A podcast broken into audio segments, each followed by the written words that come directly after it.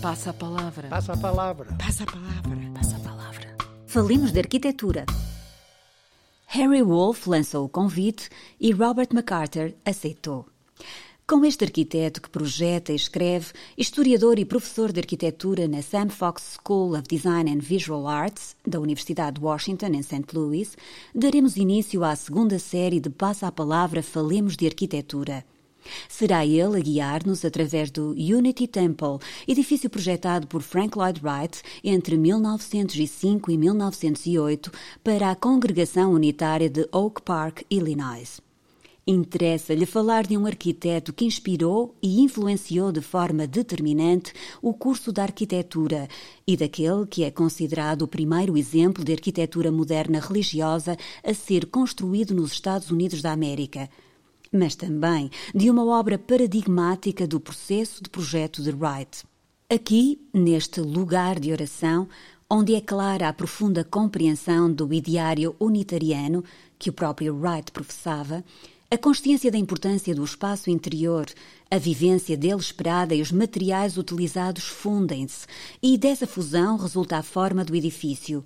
São estes os elementos que validam a realidade do construído, consequência de uma visão sintética que modela a massa sólida e monolítica do exterior, marcada pela pedra e pelo betão que se agarra à terra, em contraponto à leveza, ao calor da madeira enaltecido pela luz em tons de âmbar, filtrada e suspensa da cobertura. A impressão de recolhimento que este espaço interior subtilmente insinua é, afinal, o princípio e fim último do projeto, quando tudo se transforma num convite a esse habitar do lugar.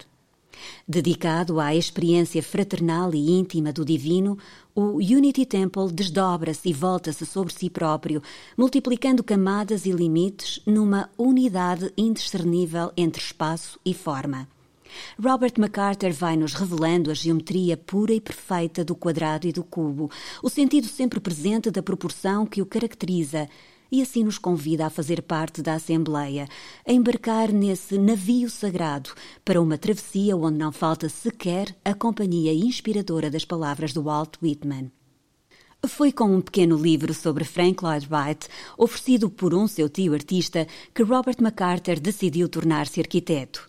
O desejo cumpriu-se. Concluiu a sua formação em 1982 e desde então tem vindo a construir um percurso dedicado à prática da arquitetura em paralelo com o exercício continuado da escrita e do ensino.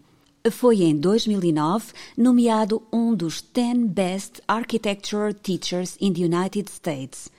Tem mais de duas dezenas de livros publicados, desde logo sobre algumas figuras referenciais, como Wright, Scarpa ou Kahn e um longo rol de artigos e participações em obras coletivas. Recebeu múltiplas distinções, tendo sido um dos convidados para a 16ª Bienal de Veneza. Quanto à arquitetura que pratica, também ela está em consonância com a perspectiva que tem guiado o seu campo de análise e investigação, uma abordagem ao processo de projeto em íntima relação com a experiência do habitar. Hello, my name is Robert McCarter. I'd like to talk to you today about Frank Lloyd Wright's Unity Temple.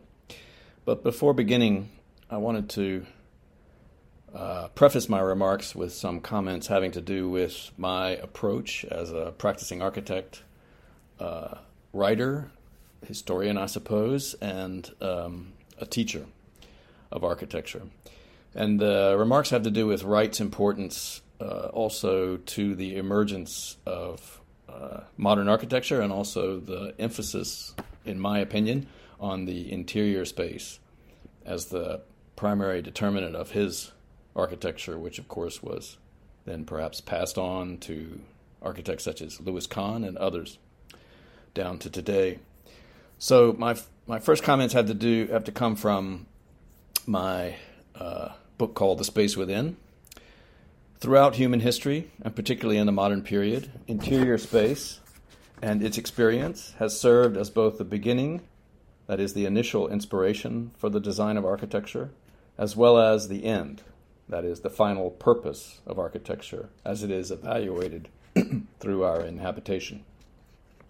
Since the beginning of the modern period and continuing today, pivotal discoveries in architectural design may be traced back to a generative ideal of intimate interior experience, and the quality of interior spatial experience of the inhabitants may be shown to be the primary determinant of the architectural design process, as well as the means of appropriately evaluating a work of architecture after it's built. The emphasis on the primacy of interior space and its experience as the origin of architecture was also present at the very beginning of modern architecture. Frank Lloyd Wright, whose work inspired and initiated what would later be called modern architecture, believed that uh, um, interior space and not exterior form was intractably bound up with the direct experience and presence. Wright said that the architect's principal task was to build the room, the simple room, which he also called the space within an insight that he first articulated during the design of Unity Temple in 1906. Wright later noted the interior space is the reality of the building. The room itself must come through, or architecture has not arrived. Architecture not alone as form following function, but conceived as space enclosed. The enclosed space itself might now be seen as the reality of the building. The building now became a creation of interior space in light. This sense of the within, the room itself, I see as the great thing to be realized. End of quote. In holding that the interior space, as he said, must come through, that the exterior must be molded to contain and present the interior space, Wright argued that the interior space must take shape prior to the exterior form. Architecture must first be conceived, as he said, as space enclosed. So now I'd like to take you for, shall we say, a walk around Unity Temple, which was built in Oak Park, Illinois, in the United States from 1905 to 1908 by Frank Lloyd Wright. Unity Temple, which is the name that Frank Lloyd Wright gave to the building he designed for the Unitarian congregation of Oak Park, is the earliest example of a modern house of worship in the United States. Grounded in Wright's deep understanding of Unitarian faith and in his shared belief in the ideal of unity, Unity Temple returns the practice of worship to its beginnings.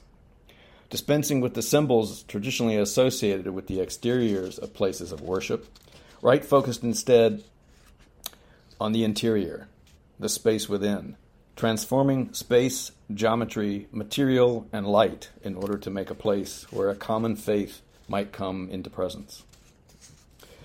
Unity Temple is first seen as a cubic concrete mass standing solidly on its corner site, with only the the only openings being the high clerestory windows shadowed by the, shadowed by the overhanging roof, and no readily evident means of entry. The prolonged entry sequence, involving seven turns, both outside and inside the building, and passage through increasingly dimly lit, low and narrow spaces incrementally compresses us such that when we finally are finally released, rising up into the sanctuary, the room appears to be brighter than the out of doors that we just recently left. Our initial impression is that the space, acting as a kind of sacred vessel, has condensed and concentrated the natural light that has fallen into it from above and been captured within its walls. The ceiling above the central cubic space is opened by a grid of beams into which are set 25 square colored glass skylights. And on the outer walls, um, clerestory windows run the full width across the tops of each of the four balconies, just under the outward projecting roof. With the exception of the thin 6 inch or 150 centimeter wide slits of glass that separate the four corner stair masses from the outside walls, Light only enters the sanctuary from above. There are no views out at eye level, and light is filtered, colored amber, and made geometric by the patterns of the leaded glass. Walking around the space, we soon perceive that the deceptively simple plan of Unity Temple, a square with a cruciform set within it, is ordered on a rigorous system of proportion, determined on both exterior and interior by the measurements of the sanctuary space. The central space of the sanctuary is 33 feet or 10 meters square in plan, a one to one proportion, and close to a cube in height. The arms of the cruciform entrance passageways below, and two levels of balconies surrounding the central space, are double squares, one half the size of the sanctuary space, 16.5 feet or 5 meters deep by 33 feet or 10 meters wide, a 1 to 2 proportion. In both the plan and the section, the four double square secondary spaces are gathered around and open into the central sanctuary space, geometrically dependent upon it as the center of the cruciform volume. The four square outer corners, which contain the stairs, are 11 feet, 3.3 meters across, that is a 1 to 3 proportion to the main room, and anchor and bound the composition. Our experience of the space is characterized by the pure, perfect geometries of square and cube that Wright employed to shape it, a constructed form that builds perfection into presence, an appropriate space in which to worship God as Walt Whitman wrote in Leaves of Grass, chanting the square deific, out of the one advancing, out of the square entirely divine. In Unity Temple, the cruciform in square floor plan employed by Wright results in the congregation facing each other more towards each other than towards the pulpit, and no one is farther away from any other person than 66 feet or 20 meters, which is the width of the space which is also exactly twice the dimension of the central 33 foot, 10 meter square space. In our experience, we find that the proportions of this cubic space, its generous and, and even illumination, and its resonant acoustics all facilitate the question and discussion of Unitarian worship services, allowing all to be recognized and heard clearly, resulting in a sense of intimacy and almost familial relationships with our fellow inhabitants. The room is characterized by a synthetic conception of unity, resulting from a fusion of space, material, and experience. The material of which the building was constructed, cast in place reinforced concrete, exposed on the exterior, and cement plaster coated on the interior, is critical to this character, and in our experience, the monolithic nature of the building and the lack of joints or subdivisions contributes to its unity. Also critical to our experience of unity in this space are the various ways in which soft, warm oak wood is used to counterpoint the hard, cold concrete. We open wooden doors in entering, we grasp wooden handles as we ascend the stairs, we are given light by wood framed hanging lamps and we sit on heavy wooden benches, and we are surrounded by thin lines of wood trim densely interlacing every concrete surface. While on the exterior, Unity Temple is a heavy, solid, earthbound mass of stone gray concrete. Inside, we find the exact opposite a space defined by concrete rendered as light, floating, free spanning, pastel colored planes seemingly collected and held in place by the light falling from above.